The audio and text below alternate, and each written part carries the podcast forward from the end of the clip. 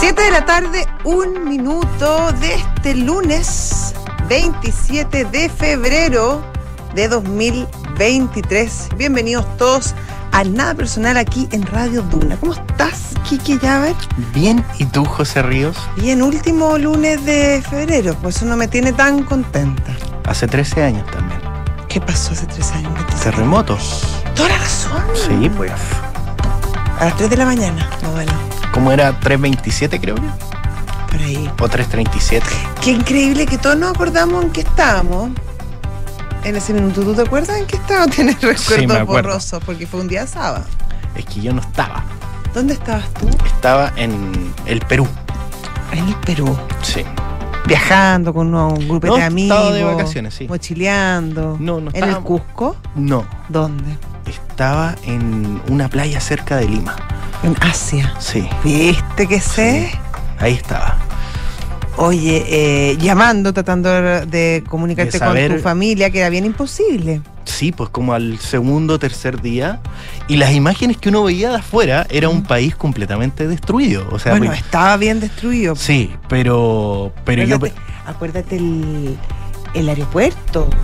Que había toda una parte de la losa que, que quedó completamente destruida. Bueno, yo llegué ahí ¿Ya? a- al aeropuerto como, Como unas do- dos días después, Sí. tres días después. Y venía de Lima y me tocó hacer aduana en el aeropuerto de Antofagasta, Ya. quien ahora probablemente tiene, yo no creo que era la única vez que había ido a ese aeropuerto, y no tenía máquinas para las maletas. Entonces la revisión de las maletas era a mano, Ah, ya. Era rápido el sistema. rapidísimo, y con perros. Ya. ¿ya? Y después llegamos de noche al aeropuerto, nos tuvimos que bajar en la misma losa, Ya. el avión se Con estac- harto cuidado. Claro. Cuidado cuando tiene linterna su celular. Porque Y- estaba bien peligroso. y lo, las camionetas del aeropuerto alumbraban las maletas que les habían dejado en el piso. Mm. Y Y ahí, tú tenías que ir a buscar tu maleta al piso. claro, y si te llegabas a equivocar, ¿para qué te cuento? Porque no había quien llamar. El aeropuerto estaba completamente desarmado. Creo que fuimos el primero o segundo vuelo en llegar a, a Santiago y, y claro, la pista estaba en condiciones, pero toda la infraestructura del aeropuerto no, porque se cayó en la estructura de este cielo falso que tenía Sí. el aeropuerto Arturo Merino Benítez antes de la remodelación. Está bonito el aeropuerto ahora. Sí, grande. Grande, sí. Ahora se quedó chico rapidito, pero... Bueno, pero pero así, es la, así es la cosa. Oye, sí, em, tremenda las imágenes. Eh, todos nos acordamos dónde estábamos para el terremoto, pero minutos después vino el tsunami mm, eh, y toda la confusión y la, la equivocación y probablemente la negligencia de, de muchas autoridades de la época que no, no anunciaron. eh, es más, descartaron la posibilidad en Sí. algunos casos del tsunami y cómo desaparecieron pueblos enteros, la muerte de, de niños, de separaciones de familia. em, tremendo, tremendo. Bueno, ahí nació, ¿te acuerdas? Desafío Levantemos Chile con Felipe Cubillo. Claro. Que ahora recién habían imágenes súper recientes de que la isla Juan Fernández, Que fue súper azotada. claro, por fin este año se va a poder desprender de su escuela modular. Una escuela Claro. de emergencia que, que se hicieron allá para que lo- los niños que hay en, en la isla Juan Fernández se puedan seguir educando. Este año ya se va a lograr una solución definitiva a esa escuela. 10 años después. 13. 13, 13 años. Y bueno, ¿Te acuerdas la niña del Bong que salvó a cualquier cantidad de Sí. gente en, en Juan Fernández? así, y así un sinfín de historia. El Zafrada, ¿te El acuerdas? Zafrada, personaje. ¿Qué será el Zafrada? Tiene que estar grande ya. Ah, oye, el estreno de las, de las Parcas Rojas. Así es. Piñera, bueno, ¿te acuerdas? venía aterrizando po, Venía el aterrizando. presidente Piñera.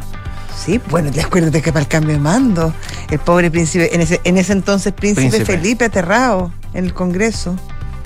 Se Una movían, réplica ese día. se movían la- las lámparas. Esa me tocó acá, en un piso 16. Wow. Y se movía bastante. Y me acuerdo que el ascensor estaba sin luz.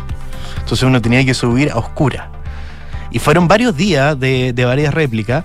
Eh, imagínate lo que Concepción, dicha, ¿te acuerdas? Alto Bio Bio, el, eh, no, alto, el, El edificio. el edificio, ¿cómo se llama? Sí. Alto, Mai, alto, No. A ver. Alto algo. Creo que. Y oye, que se partió en dos. Sí. Después hubo una imagen hace poco en el, en el terremoto de Turquía que uno le recordaba ese edificio. Alto Río se llama. Alto Río. En los acá Lucho Cruces. Alto Río. Que hay sí. un. El primer podcast de Crónica Estéreo, que Ya. el podcast de la tercera que conduce y edita Francisco Aravena, eh, se trata de, de esa conmemoración. Salió el 27F y lo Ya. reprodujimos aquí en, en Duna. Pero para que lo vayan a ver, porque hay visiones desde bomberos, de distintas personas que estuvieron ahí en, en el Alto Río. Y Francisco Aravena llegó a grabar algunas cosas ahí al, al mismo lugar de los hechos, que está abandonado. Sí, tremendo. Yo estaba de, me acuerdo que estaba de postnatal.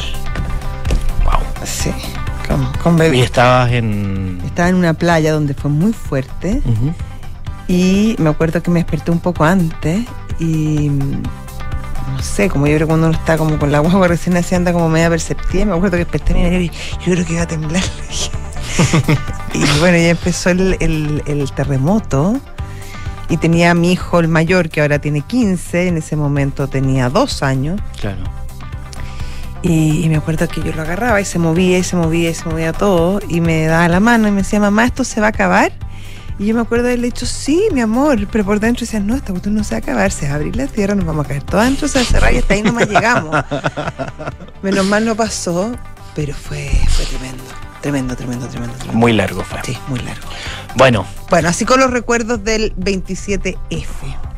nosotros ya estamos de vuelta con programación habitual en un día que mm, obviamente tenía que ser noticioso. Ya no es super lunes como eran antes, No, no. porque está todo el mundo entrando como escalonado. Hemos sido eso es una bien buena Sí. idea, encontré yo. De hecho, O sea, ni siquiera la- yo ayer que viajé desde, desde la. Estaba en la playa, ya. eh, la, la 5 Norte. Bueno, me vino una hora bien prudente, bien decente, pero no me tocó nada, nada, nada de taco. Me demoré menos que de costumbre. Qué bueno. Mira.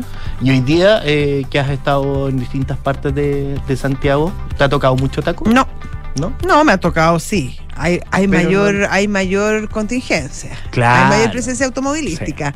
Pero no, nada, hasta el momento nada tan tremendo. Perfecto, José Ríos haciéndose el reporte de la UOCT Sí, en vivo acá en Nada Personal. no me bajo del auto. Ya. Oye, donde mm, han habido buenas noticias, aunque tampoco es para, para celebrar todavía, eh, respecto al balance de los incendios forestales. Eh, hay 150 focos controlados, 18 en combate y 18 extinguidos. Claro. Esto es una eh, es un avance importante respecto a, mm, a informes anteriores.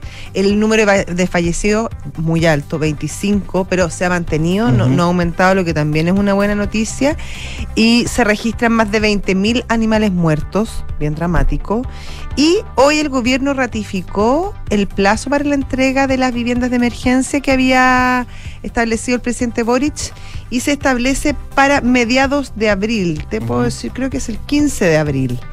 Eh, por lo tanto, de esa manera em, se cumpliría la promesa del presidente de que se van a entregar las viviendas antes de que comience el invierno.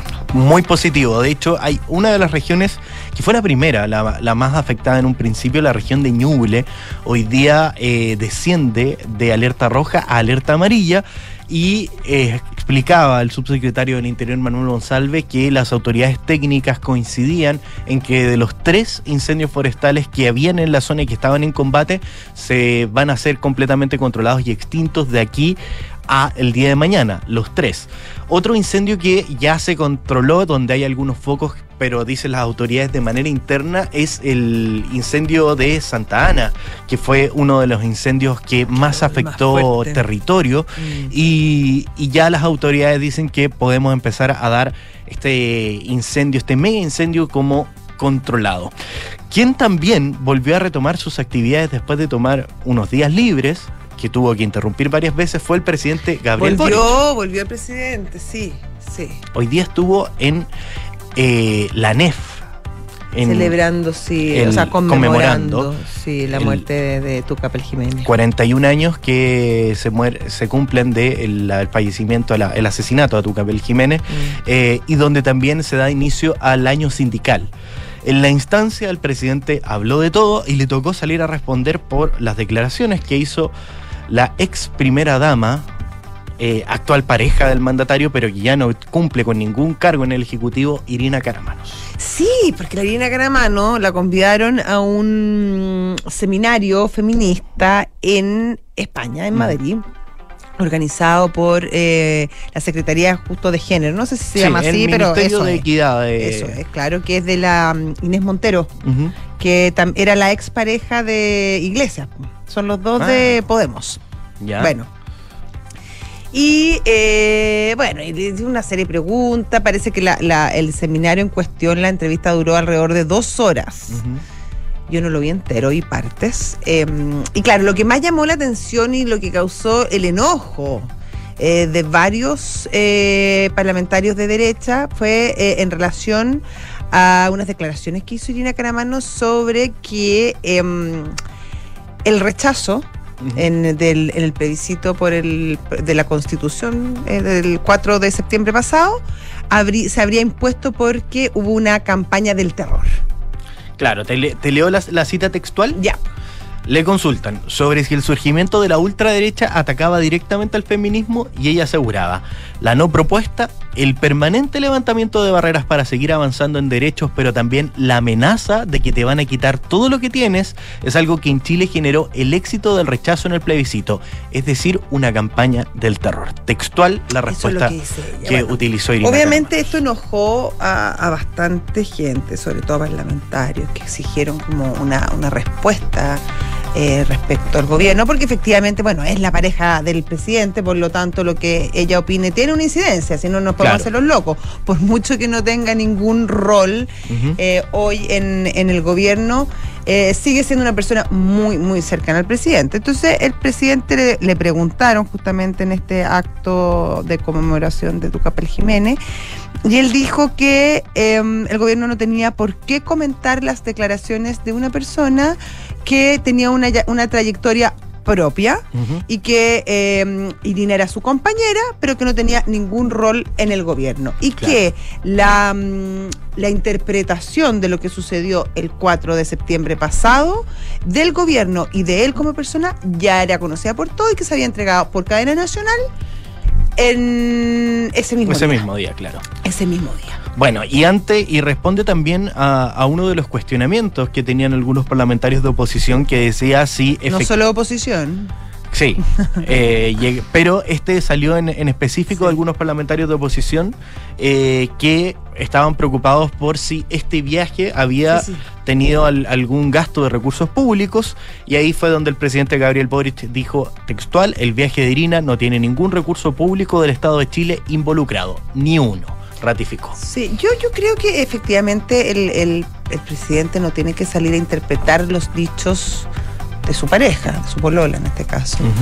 Em, y ella verá lo que dice, pero sí creo que em, es súper em, ingenuo creer que lo que diga la pareja del presidente, sobre todo en temas relacionados a la política y a la contingencia política, son inocuos y creer que lo que va a decir ella no, no, no va a producir o no va, no va a exigir por parte de ciertos grupos, sobre todo en un juego político que sabemos cómo funciona, ciertas explicaciones, eh, es poco real. Claro. Por lo tanto, No, y era obvio, y para nosotros periodistas también, y le íbamos a preguntar. Era obvio, era una pregunta que, pero de cajón, pues. claro, y que obviamente eh, quería también despejar si esta era la postura que tenía el gobierno. Muchas veces, recordemos que al expresidente Sebastián Piñera le pasó lo mismo con algunas declaraciones, y a muchos Oye, con, expresidentes. perdona, y con unos WhatsApp de su, Claro. de su señora, ¿te acordás para toda la época del estallido? Claro, y lo- entonces- El tema de los extraterrestres. eh, es algo que es común y que obviamente genera el interés de la opinión pública que quiere saber si esto es una opinión que responde a una persona aislada o que responde a una postura quizás más institucional. Hoy día el presidente eso lo aclara. Otra cosa que, que suena bastante es el posible cambio de gabinete. Ah, sí, ya, lo vamos a conversar más adelante. Lo vamos a ¿te conversar parece? más adelante. Sí. Ya, 7 de la tarde, 16 minutos. Estás en Duna. Nada personal.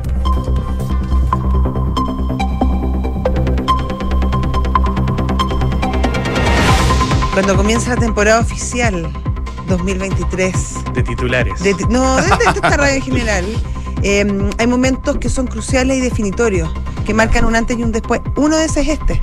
Comienza la nueva temporada de titulares encabezada por Enrique Javier Llavan. Así que muy, muy honrada de presentarte en este momento. Muchas gracias, el honor es mío. Ya, Vamos, vamos con ello. Fantástico, dale. El Instituto Nacional de Estadísticas informó que el desempleo alcanzó el 8% de la población activa en el trimestre entre noviembre del año 2022 y enero del año 2023, de acuerdo con la última encuesta nacional de empleo. Según este estudio, la tasa de desocupación registró un ascenso del 0,1% respecto al trimestre móvil anterior, de octubre a diciembre del año 2022, mientras que la comparación de 12 meses, este aumenta en 0,7%. El Ministerio de Salud informó una nueva ampliación de los grupos objetivos para la vacunación contra la viruela del mono, rebautizada, recordemos, a fines de noviembre como MPOX por la Organización Mundial de la Salud. El subsecretario subrogante de Salud Pública, Fernando González, informó que se agregará a las personas diagnosticadas con VIH positivo, independiente de su estado inmunológico, así como quienes hayan tenido una enfermedad de transmisión sexual en el último año y hombres de cualquier edad que mantengan relaciones sexuales con hombres. Estados Unidos pidió a China más honestidad sobre lo que sucedió en Wuhan con el origen de la crisis del COVID-19. El embajador de Estados Unidos en China, Nicholas Burns, dijo hoy que Washington debe presionar a Pekín para que sea más honesto sobre los orígenes de la pandemia. Y la arquera del Manchester United, Mary Earps, se quedó con el premio de Best a la mejor arquera y no permitió que Christiane Endler se quedara con el reconocimiento por segundo año consecutivo.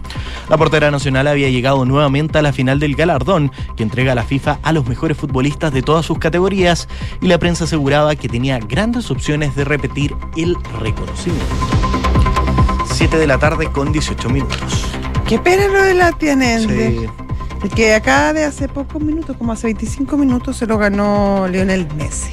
Ah, muy bien. Era de esperarse. Era de esperarse, sí. Claro, sobre todo después que- de su participación en el Mundial. El que Ah, estaba un poquito enojado, eh, Mbappé, ¿Por qué? porque el premio de Best al mejor arquero se lo llevó el Dibu Martínez, el arquero de la, de la selección argentina. Entonces Ah. subieron un meme así que salía Mbappé con, con esa cara que tiene a veces de no buenos amigos y que decía como el mejor no tiene arquero. muy buen genio Mbappé. No, es como medio cascarradia. Sí, es como enojón.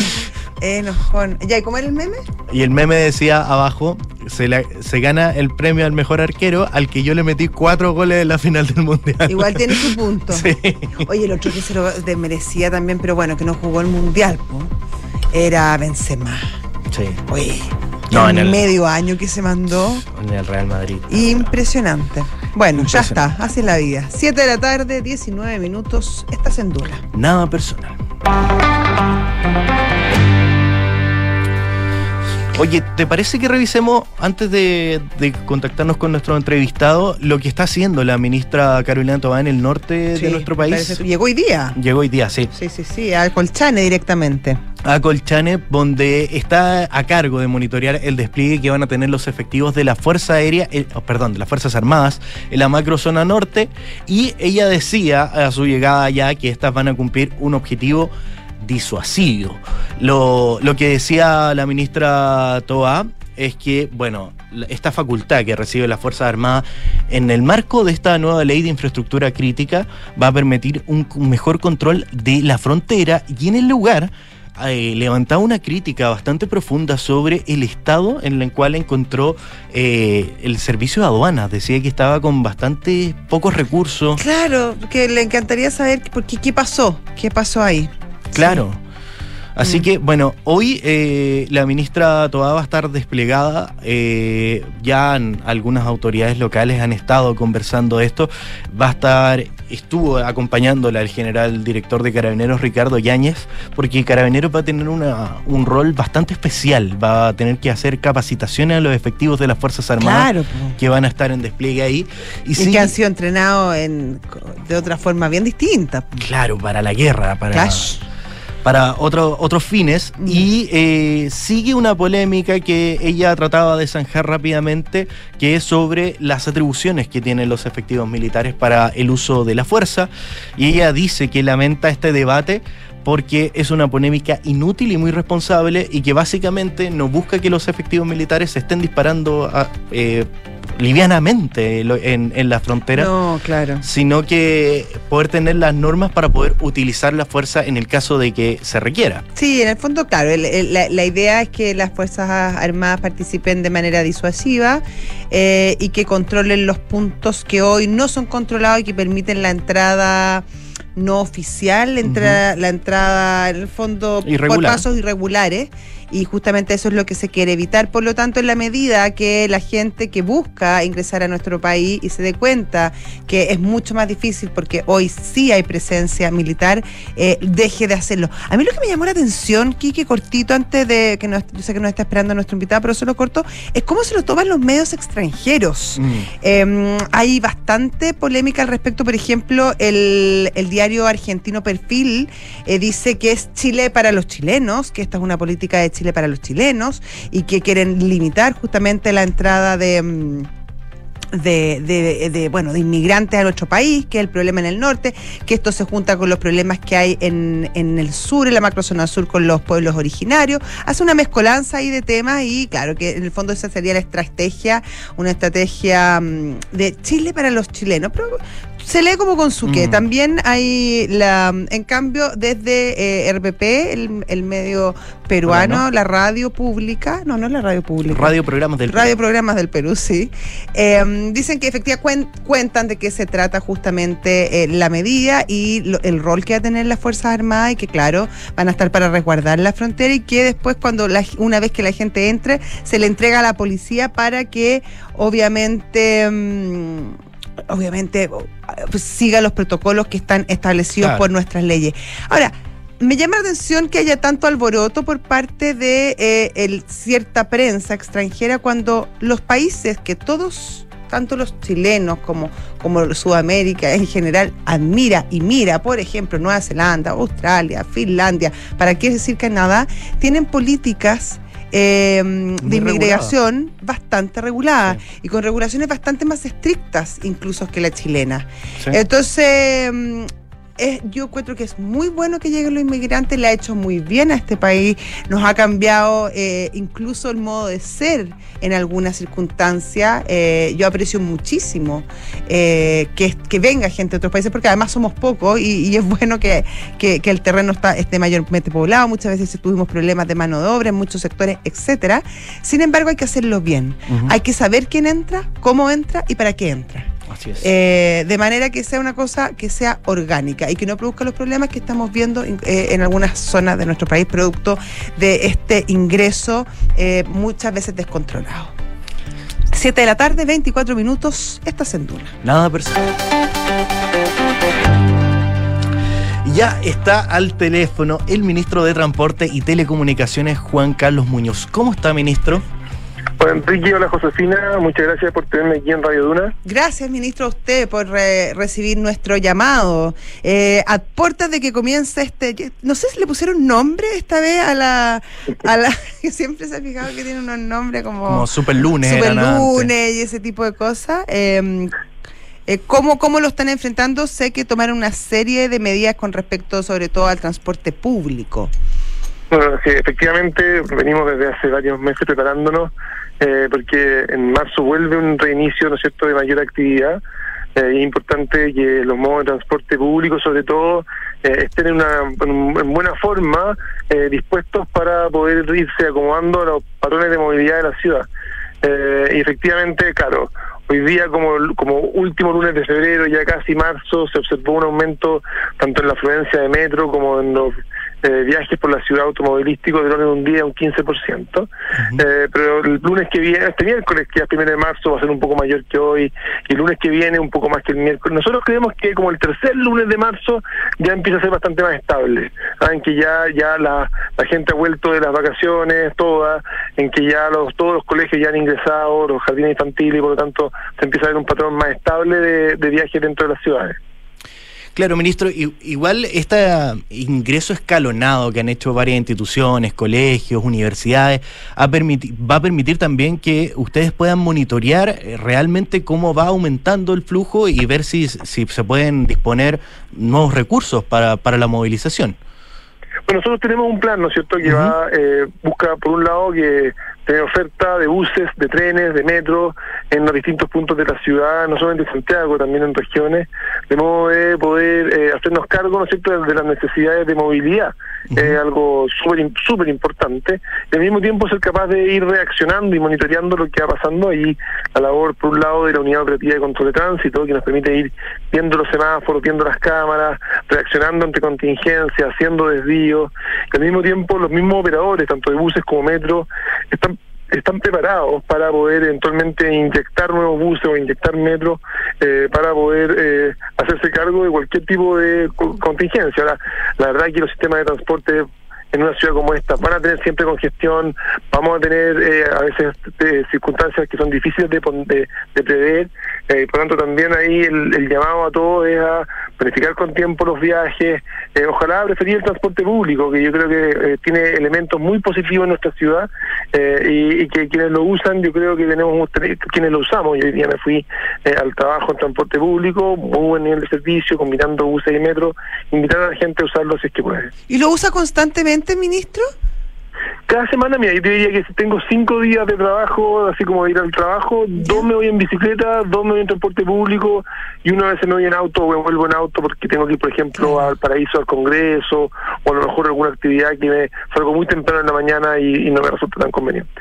Pero hago un esfuerzo porque, y eso es lo que me resulta. Y eso lo hace, por, y eso lo hace, perdone la pregunta, me nos estamos desviando un poco, pero es interesante también conocer estas lógicas. Lo hace a modo de conocer eh, cómo están funcionando las distintas medidas que se toman eh, para llevarle el pulso a la ciudad o porque a usted eh, históricamente, culturalmente le ha gustado trasladarse de esa manera?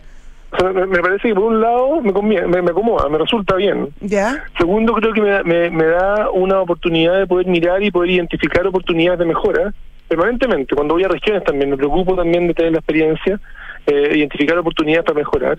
Tercero, creo que me ofrece una coherencia como ministro respecto de lo que estoy tratando de empujar. O sea, la verdad que lo puse como condición para tomar el cargo. Ah, yo no estaba dispuesto a ser, a ser ministro si no me permitían andar en transporte público o en bicicleta cuando allí donde lo considerara conveniente. Yo creo que es muy importante que la autoridad eh, de alguna manera ocupe los servicios que está promoviendo y permite también ir mejorando y conociendo eh, aquellas oportunidades donde se puede mejorar. Mire, ya. Otro de los anuncios que hicieron eh, fue respecto a las tarifas. Eh, la tarifa del metro específicamente.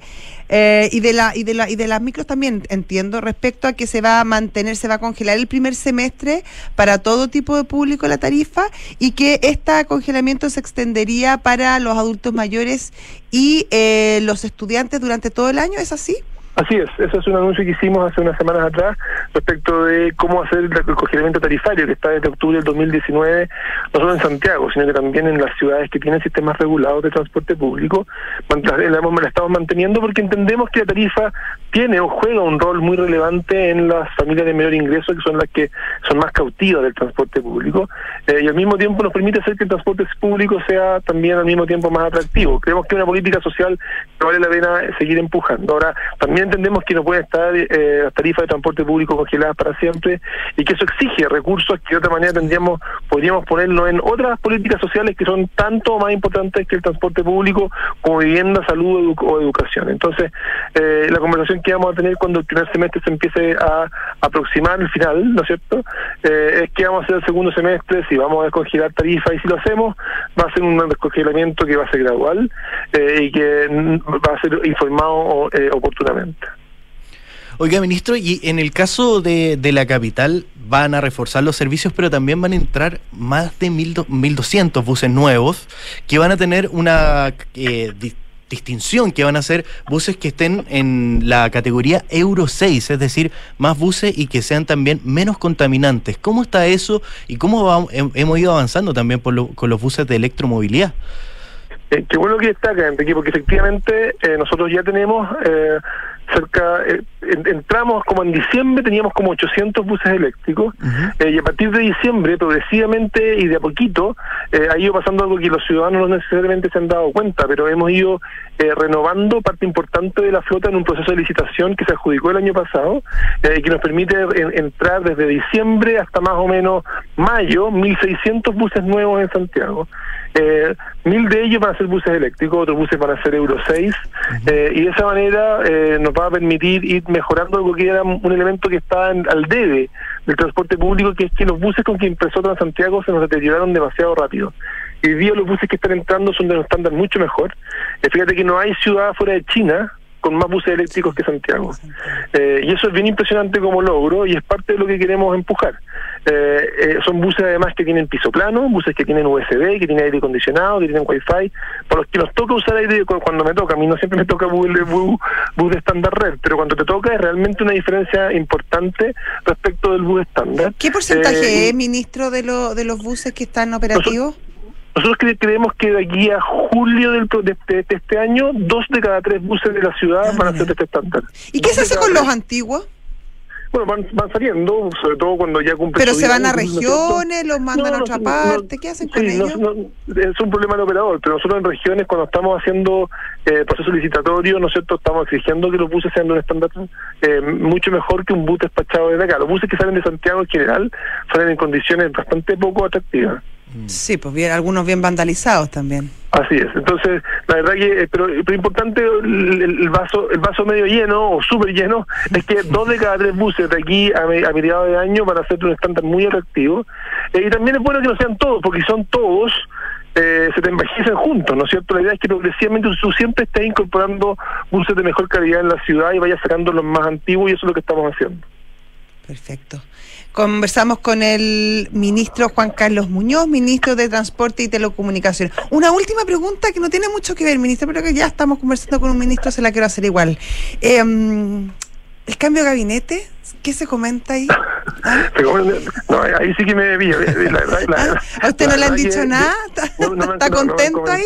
Nada. Yo entiendo que todavía tengo la confianza del técnico, espero que sea así eh, y que podamos seguir porque es una pega que es, preciosa la de ser ministro y espero espero poder seguir contribuyendo. La verdad que he disfrutado mucho el, este este rol. Eh, y espero seguir trabajando tanto en el ámbito de transporte y telecomunicaciones. No estoy informado por el momento de si va a haber o no va a haber cambio de gabinete, más allá de los sentidos que aparecen en prensa. Perfecto. Muchísimas gracias, Juan Carlos Muñoz, ministro de Transporte y Telecomunicaciones, por esta entrevista. Estamos hablando. Gracias. Muy bien, Chao. Siete de la tarde, 34 minutos. Está haciendo una. Nada personal. Oye, em, hablamos al comienzo de em, eh, los incendios, pero omitimos un tema que es bastante importante y tiene relación con la reunión que tuvieron, tuvo hoy eh, miembros de la Corma eh, con, con, el fiscal nacional. Em, el presidente de la Corma, Juan, Juan José Ugarte, aseguró que le corresponderá, corresponderá al Ministerio Público el de poder llegar finalmente a definir cuáles son las causas que están detrás de los hechos intelectuales y de estas organizaciones criminales.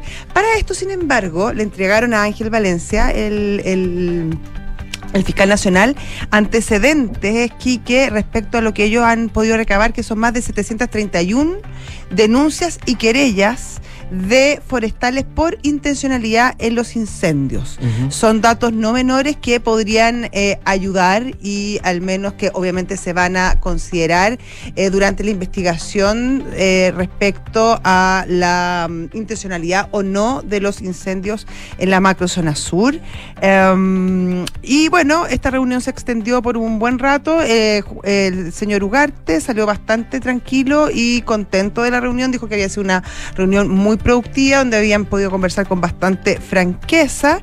Y eh, bueno, esperando que eh, evolucionen estas, estas investigaciones. De hecho, el fiscal nacional designó al abogado y ex fiscal regional de la Araucanía, Cristian Paredes, como el encargado de coordinar todo el trabajo investigativo por los incendios de la macrozona sur. Así que, eh, por, no por fin, pero mucha gente esperaba que, que Claro. hubiese alguien que coordinara este trabajo porque no va a haber un fiscal de dedicación exclusiva como algunos pedían, sino que va a ser considerado como un gran eh, acto delictual los incendios en, en la macrozona sur, en la zona centro-sur también, porque hay que decir que el Ñuble y partes de también del Maule fueron afectadas, pero sí va a haber un coordinador que justamente este eh, abogado y ex fiscal regional de la Araucanía, Cristian Paredes, quien va a estar a cargo de eh, coordinar las acciones eh, detrás de estas pesquisas. Claro, la gracia que tiene la Corma es que, bueno, tienen medios aeronáuticos también y están en constante contacto con todas las empresas forestales que recordemos tienen brigadistas que están dispuestos en el control del fuego. Entonces de estas 731 denuncias y querellas hay evidencia, hay material de todo tipo y también existen denuncias eh, de algunas agresiones que lamentablemente sufrieron algunos brigadistas mientras combatían estos mega incendios que lamentablemente afectaron la zona centro-sur de nuestro país. 7 de la tarde, 36 minutos, estás en Duna. Nada personal. Y hoy la ministra vocera, Camila Vallejos, se refirió eh, a un tema que va a ser noticia, no sé si la próxima semana, pero de seguro la subsiguiente, y tiene que ver con la tramitación de la reforma tributaria. Claro. Se supone que el 13 de eh, marzo comienza la discusión o se retoma la discusión, la tramitación de la reforma tributaria presentada por el gobierno. Y al respecto, y en el marco de esta discusión, la CPC, la Confederación de la Producción y Comercio, presentó una propuesta respecto a cómo se podía suplir el impuesto a los super ricos, que eh, según este organismo, y bueno, muchos entendidos y muchos expertos, es una de las patas más cojas de la propuesta, porque es un impuesto al stock y no a los flujos, y porque además eh, desincentiva la inversión, el ahorro y también promueve en muchos casos em, la salida de capitales del país. Claro. Eh, en ese sentido, el, el, eh, desde el gobierno dijeron, bueno, si no les gusta este, este, este impuesto, busquen y presenten fórmulas, esto se lo dijeron, lo dijeron como ampliamente, fórmulas que pudiesen eh, mantener la equidad, em, la equidad del sistema y que tampoco, en el fondo, se pierda mucha plata, algo que más o menos equilibre la balanza. Eh, los parlamentarios de, de oposición han dicho que van, que están avanzando en el sentido, pero aún no presentan su propuesta y los que sí lo hicieron fueron eh, los empresarios a través de la CPC, quienes propusieron eliminar el impuesto a los super ricos y aumentar en un 1% el impuesto a las empresas. Claro. Esto significaría, según datos eh, de la CPC, que se podrían eh, recaudar entre 350 y 600 millones de millones de dólares, que es bastante menos de lo que espera el gobierno recaudar con el impuesto a los super ricos, que serían 1.500 millones de dólares. Aunque, como te digo, los expertos y en general la comunidad económica dicen que es imposible que se recaude tanto a través de este impuesto porque en ninguna parte se ha hecho y porque además es un difícil es un impuesto muy difícil de cobrar y muy ineficiente también en su cobranza. Por lo tanto, que sumando restando eh, sería bastante parecido el, el monto a recaudar. El gobierno Claro. dijo estar abierto a estudiar esta posibilidad, no se pronunció ni a favor ni en contra, valoró que, que, la que el- que el organismo presentara su propuesta y que lo iban a evaluar. Así que hay que esperar que comience el, el que termine más bien el receso eh, legislativo, que se lo toman, tú sabes, todo febrero los parlamentarios. Y vuelven ahora y se supone que a partir del 13 de, eh, de marzo se retoma en la Comisión de Hacienda. Claro. Así cerró la conversación la ministra vocera del gobierno. Dijo, nuestro gobierno no, no se cierra a discusiones y no está cerrado a propuestas. Lo que sí llamamos y siempre estamos vigilantes a resguardar es que mantengamos los niveles de recaudación comprometidos para poder financiar los compromisos con el pueblo de Chile y que toda propuesta resguarde la justicia impositiva. Así que bueno, vamos a ver qué es lo que va a pasar. No cerraron la puerta. Lo de la justicia impositiva es tan, tan difícil de medir, porque lo La justicia es difícil de medir. Siempre ha sido, es un- claro, es un- hay un tema ahí filosófico largo Claro. respecto a la justicia y sobre todo en, en- en esos temas y también cómo las decisiones que se toman eh, tienen impacto en una u otra dirección y que muchas veces eh, el daño eh, que causa una decisión que obviamente me imagino que tiene un origen positivo probablemente porque nadie quiere me imagino hacer el mal ni dañar pueden terminar pueden terminar produciendo desequilibrio y desajustes económicos que son bastante bastante complejos y cuya solución eh, es muchísimo más complicada. Entonces ahí hay que tener bastante ponderación y me imagino que cuando se está hablando de un tema tan importante, oír todas las voces eh, con datos, revelar los datos. Eh, acuérdate que muchos eh, organismos, institutos, eh, centros de estudio pidieron al gobierno los datos Claro. que han utilizado para las proyecciones eh, y que utilizaron justamente para la elaboración de esta propuesta que en, en un comienzo no estaban muy muy a la mano así y que, se le han hecho varias correcciones sí también. y se han ido se han ido entregando de a poco pero pero falta en ese sentido y lo otro que es importante y que el ministro tanto eh, la oposición como el oficialismo estarían de acuerdo de tramitar en conjunto la reforma tributaria el royalty y mm, el des austeridad fiscal, no, no tiene ese nombre, pero es de la política, se llama política, espérate, déjame verlo acá. Es el de royalty minero y el proyecto de responsabilidad fiscal. Perfecto. De manera que se vean como un todo, finalmente. Un gran paquete impositivo. Tal cual. 7 de la tarde, 42 minutos. Estás en Duna. Nada personal. Saludamos a nuestros auspiciadores, Kiki. ya Así es. Cuando haces un depósito convenido con Zurich, estás mejorando tu futura pensión. ¿Cómo? Depositando mes a mes o a través de un depósito único convenido con tu empleador. Conoce más en zurich.cl y comienza a ahorrar hoy. Club La Tercera te lleva a ti y a un acompañante a Hollywood, a la van premier mundial de John Wick 4, con todo incluido, donde podrás vivir la experiencia de la alfombra roja con todo el elenco. Y ya yo me apuraría, porque quedan los últimos días. Te puedes suscribir en La Tercera con un 50% de descuento en latercera.com. Vamos a una pausa y ya volvemos con más Nada Personal.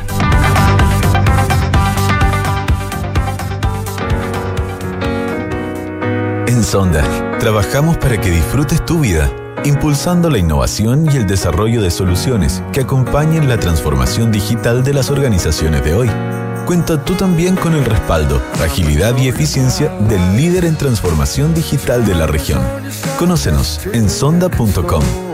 Porque en Sonda, trabajamos para que disfrutes tu vida. Sonda. Make it easy.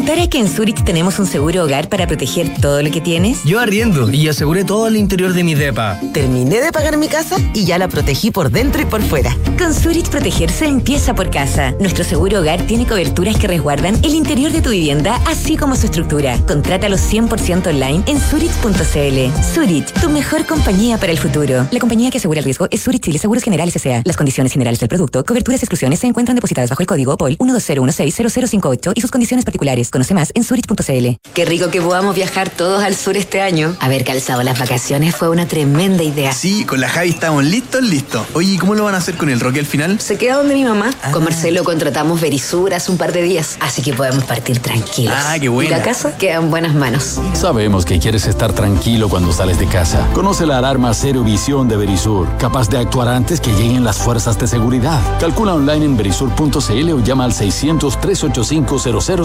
600-385-0003. Activa Verisur, activa tu tranquilidad. Amor, ¿crees que todo salió bien? Sí, mi amor. ¿Y sabes qué es lo que me deja más tranquila? Que sé que mi mamá hubiese querido apoyar a María Ayuda. ¿Y cómo? mi amor, al contratar los servicios funerarios, estamos aportando a cientos de niños de la Fundación María Ayuda, que trabaja por rescatar la dignidad de las niñas y niños más desvalidos, dándoles un hogar a través de sus diversos proyectos. Acércate a nuestras sucursales y recibe toda la información que necesitas. Atención personalizada a las 24 horas. Más información en funerariamariaayuda.cl. Estamos contigo cuando más nos necesitas. Oh, tengo que hacer la mantención del auto. Que marzo no pelotee con tu auto. Nunca más hagas mantenciones. Smarticar, sponsor oficial del Chile Open. Oye, ¿tenía un dato de revisión técnica? Que marzo no te quiebre con tu auto. Olvídate de la revisión técnica. Smarticar, sponsor oficial del Chile Open. Con Talana, la más completa plataforma digital de recursos humanos, ahorras tiempo y costos. Simplifica tus tareas del día a día con las soluciones del ecosistema de Talana. Dedícale tiempo a lo que más importa, los equipos y las personas que lo conforman. Únete a las miles de empresas que ya han digitalizado su área de recursos humanos con Talana. Conoce más en talana.com.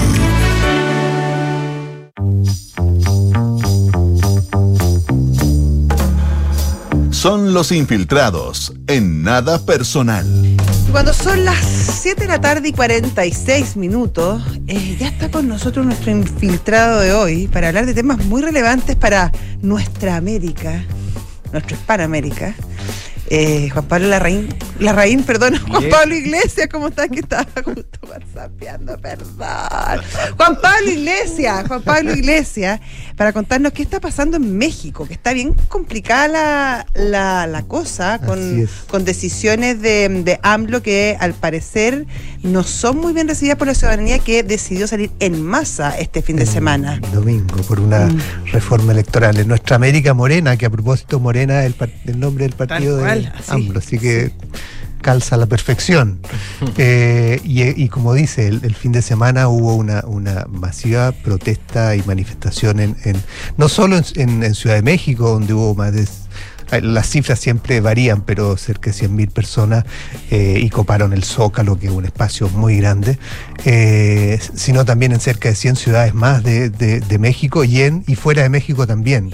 Hubo manifestaciones contra esta reforma electoral que se conoce como el Plan B, porque no sé si se acuerdan, pero hace un tiempo, el año pasado, como en noviembre, hablamos de otra manifestación masiva contra AMLO, eh, a- contra una reforma constitucional para cambiar el sistema, elec- eh, el- el- la estructura de- de- electoral en México.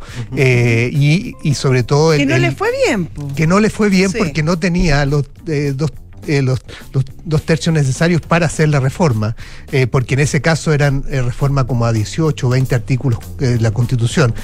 No lo pudo hacer y, esa, y esa reforma buscaba cambiar mucho más profundamente el, Instituto Nacional Electoral, que es el que ahora también intervino con esta ley, pero a, menor escala, porque en, esa reforma lo que quería era cambiarle incluso el nombre, cambiar la conformación del, eh, Consejo del, Instituto Nacional Electoral. Eso no se pudo hacer eh, y eh, optó por el plan B, que muchos decían que siempre fue el plan A, porque AMLO sabía que los votos no los tenía para la reforma. Y este plan B lo que hace es eh, apuntar directamente al eh, Instituto eh, Nacional Electoral, eh, que es como un, un- y aquí hago un paréntesis, es como una... eh, un gran activo de la democracia mexicana en el último tiempo, porque hay que recordar que durante la época del PRI, el PRI ganaba siempre hasta que impulsó, se impulsó esta reforma eh, y se creó el instituto, en ese entonces Instituto Federal Electoral en los años 90, durante el último, los últimos periodos del PRI y durante el gobierno de Cedi- Cedillo, el último eh, eh, gobierno del PRI en ese periodo. eh, se concretó el IFE, el Instituto Federal Electoral, y, finalmente con esa institucionalidad eh, el PRI fue derrotado. Por lo tanto, es un, un- activo muy importante para la democracia mexicana y por eso hay tanta protesta y rechazo en un sector importante del, país. Porque lo que hace esta reforma es debilitar profundamente el Instituto Nacional Electoral. No solo le reduce el presupuesto en casi un 80%, sino reduce el personal en casi en O más sea, del lo 80%. desaparece, en su, lo deja en su mínima expresión. En los distritos electorales donde hay generalmente cinco eh, personas a cargo va a quedar una y, y esas personas son las que tienen que preocuparse de, de que las mesas estén instaladas, de verificar todo eso. Por, por lo tanto, Y con una es muy fácil nombrarla. Así es. o sea, adeo la cuestión. y además son los que se preocupan también eh, de todo el tema del padrón electoral, de las inscripciones. Por lo tanto, eh, la, fragilidad en que va a quedar va a permitir, y eso es lo que muchos temen y sospechan, eh, que eventualmente pueda permitir mucha, mucha manipulación o mucha intervención en ese, en ese eh, eh, eh, instituto. Eh, el, de parte del gobierno, AMLO y el gobierno insisten que esta reforma lo que busca es hacer una reducción de costos porque lo que estaba gastando el INE, según ellos, era muy alto. y además, y eso lo comentó hoy día en su tradicional conferencia de prensa diarias que da AMLO durante la semana, apuntó mucho a que el, este Instituto Nacional Electoral era un suerte de feudo del conservadurismo y con esto lo que se buscaba eh, era eh, quitarle un poco ese control que tenía sobre el sistema electoral. Eh, mexicano. Y ese es un poco el discurso que ha impulsado AMLO para llevar a cabo estas reformas, pero independientemente del apoyo o no que, tengan, el hecho es que la reforma pasó. Eh, se aprobó y va a entrar en, vigor ahora y va a ser clave para las elecciones presidenciales del próximo año, donde AMLO por la por las eh, normas en, México no puede presentarse a la reelección, pero eh, su candidato, la candidata del, del, oficialismo, aparece hoy día como, como favorita, la actual al, alcalde o jefa del gobierno del Distrito Federal de Ciudad de México. y segundo aparece Marcelo Ebrard también dentro de su, de su sector. Eh, pero es probable que la jefa del gobierno eh, de Ciudad de México sea la candidata. Eh, y aparece con bastante ventaja. Muchos incluso cuestionaban de por qué AMLO hacía esta reforma si las encuestas le aseguraban ya un triunfo el próximo año. ¿Y, la respuesta es que muchos apuntan, es difícil saber con certeza y claridad cuál es finalmente la razón, pero una de las razones es que esta reforma también apunta no solo al, al tema presidencial, sino también al tema a, lo que puede resultar de las elecciones del Congreso, donde AMLO podría asegurar una, una mayoría eh, mucho más amplia, que ahí sí que le asegurara los dos tercios necesarios para llevar a cabo reformas constitucionales que no ha podido llevar a cabo en este, en este periodo. Eh, así que el, panorama eh, es complicado en, en, México y los cuestionamientos AMLO han ido creciendo y la manifestación del, del domingo fue, fue una manifestación importante, porque no solo fue en, México, sino también fuera, digamos. Ahora, así todo, em, con esta, claro, porque eh, cuando uno lee la prensa, ciertos sectores eh, en general, claro, son muy críticos de estas reformas porque obviamente eh, apuntan a debilitar la democracia. y sabemos lo que eso significa y que salga toda la gente em, a las calles es una señal súper potente. Pero no se condice con el favoritismo que se muestra en las encuestas los candidatos apoyados por AMLO. Entonces ahí hay como un desencaje, no sé, que es difícil de explicar o no. En el fondo, a ver, AMLO es hoy día mantiene una popularidad alta y su sector también. Eh, ha bajado, es verdad. Algunos eh, comentaban en estos días que eh, eh, AMLO se está poniendo un poco el parche antelería porque ve que está bajando la encuesta y, quiere asegurarse para el próximo año. Los opositores que se oponen a esta, a esta norma, a esta, reforma, a este cambio legal. Pero el hecho es que sigue siendo el favorito hoy día, o, por lo menos su sector eh, sigue siendo el, favorito y el más, el más eh, eh, con más apoyo popular en las encuestas. por lo tanto, a eso, a eso también apela AMLO para llevar a cabo todos estos cambios. el problema es que si, y eso es lo que plantean los opositores, es que si no se pone límite a estos cambios, finalmente eh, eh, Morena puede quedarse por bastante tiempo más y repetir lo que, lo que hizo el PRI eh, en su tiempo, digamos. Ese es el peligro y el temor. Y, y... ahí, Juan Pablo, porque claro, uno ve en distintos contextos, ya sea en gobiernos muy de izquierda, como el de AMLO, o muy de derecha, como el de Bukele, que hay mucha gente que está dispuesta a ceder sus derechos muchas veces individuales, sus libertades, en pos de algo. En el caso de Bukele, en pos de que no hayan maras en las calles. Que bueno, cómo lo hace él, todo eso es un tema súper discutible que lo podemos conversar largo en otra oportunidad. ¿Qué les está entregando, entregando AMLO a la población mexicana? Que ellos están dispuestos incluso a ceder eh, en, su progreso democrático eh, a cambio de eh, a lo mejor algún tipo de gestión que esté haciendo, no sé si económica o sanitaria, o no sé cuál es el fuerte de AMLO en este momento. Hay dos cosas que, que, destacan siempre del gobierno de AMLO. Uno, el discurso.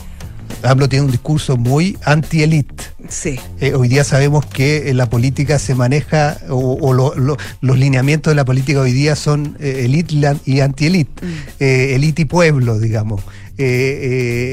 AMLO ha, ha potenciado mucho ese discurso anti-elite, eh, que le ha dado muchos, muchos eh, réditos. Pero claro, uno no gana solo con el discurso, gana con acciones y hechos. Y ahí eh, el gobierno de AMLO ha sido un gobierno muy eh, de, de- apoyos a, distintos sectores, apoyo económicos de parte del Estado, que ha ayudado a captar o cooptar en muchos casos también eh, el apoyo de ciertos sectores. Eh, por lo tanto, ha juntado esas dos cosas, el, el uso del Estado para beneficio eh, de, su, de su apoyo popular y su discurso anti-elite, que hoy día permea muy fuerte, digamos. Y pese a las diferencias ideológicas, incluso muchos han comparado y lo comparaban en su minuto cuando, cuando estaba Trump en la, en la Casa Blanca, el estilo Trump con Se el estilo AMLO. bien, digamos, ¿te y se llevaban hasta bien. Sí. Pero ese es uno de los elementos que ha, ayudado digamos, a AMLO a estar en, eh, en donde está. El hecho es que hoy día tiene una alta popularidad, hay que ver si esto se mantiene, eh, pero con estas reformas muchos temen que, podría ser el primer paso para, una eh, larga temporada en el poder de parte de, Morena. Hay uno de los, perdón, uno de los de las reformas que no pasó, eh, que era eh, entretenido el nombre, digamos, para, y solo para cerrar, eh, que era la, la- la reforma de la vida eterna. ¿Ya? De la vida eterna. No aseguraba la vida eterna a las personas, pero sí aseguraba la vida eterna a los partidos pequeños Ya. que si sacaban menos del 3% en la norma actual desaparecían. Pero esta reforma planteaba la idea de que si sacaban menos del 3% e iban en coalición con otros partidos mayores, más grandes, esos partidos más grandes podían pasarle porcentajes de votos. Amish, ¿ya? Eh, si es que para que no desaparecieran. Aunque hubieran perdido, sacaban menos del 3%, pero el partido mayor de la coalición le pasaba un porcentaje para que ellos sobrevivieran. Esa reforma, que fue muy cuestionada, finalmente no pasó. Es que en verdad Eh, es como, es como consolidar la fragmentación permanente del, del Congreso. Justamente. Claro. Divide y No, reinarás. Claro, no, ¿Ah? no había ningún incentivo para los partidos chicos, eh, siempre iban a Claro, sobrevivir, digamos. por supuesto. Porque Claro. tenían el apoyo de los grandes. Eh, pero esa fue una, una de las partes de la, de la reforma que muy cuestionada que no pasó, eh, pero el resto sí, eh, y, y- y entre ellas también un tema con respecto al apoyo económico que se le da a los partidos y a los candidatos. Los candidatos sí, antes sí quedaban con un porcentaje que no gastaban, tenían que devolverlo. Hoy día pueden ir juntando esa plata y acumulándola en un Es su, fondo. es su chanchito. Exacto, para futuras campañas. Así que es una ley con bastantes de- eh, No, muchos defensores elementos. probablemente. Muchos También. defensores, eh, eh, efectivamente, muchos defensores. Todo muy. con mucha probidad y muy democrático todo. Hay que ver qué, qué viene para adelante. ¿Qué pasa ahí? Juan Pablo Iglesias, muchísimas gracias. De nada, que estén muy bien. Hasta luego, Estamos espero. viendo. Hasta luego. Nosotros nos despedimos, José. Sí.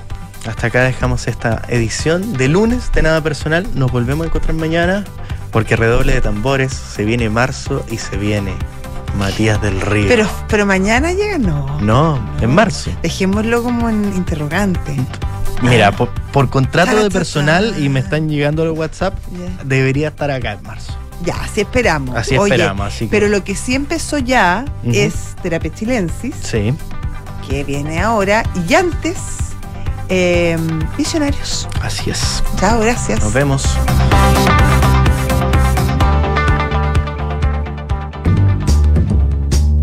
Visionarios. Mujeres y hombres con ideas que transforman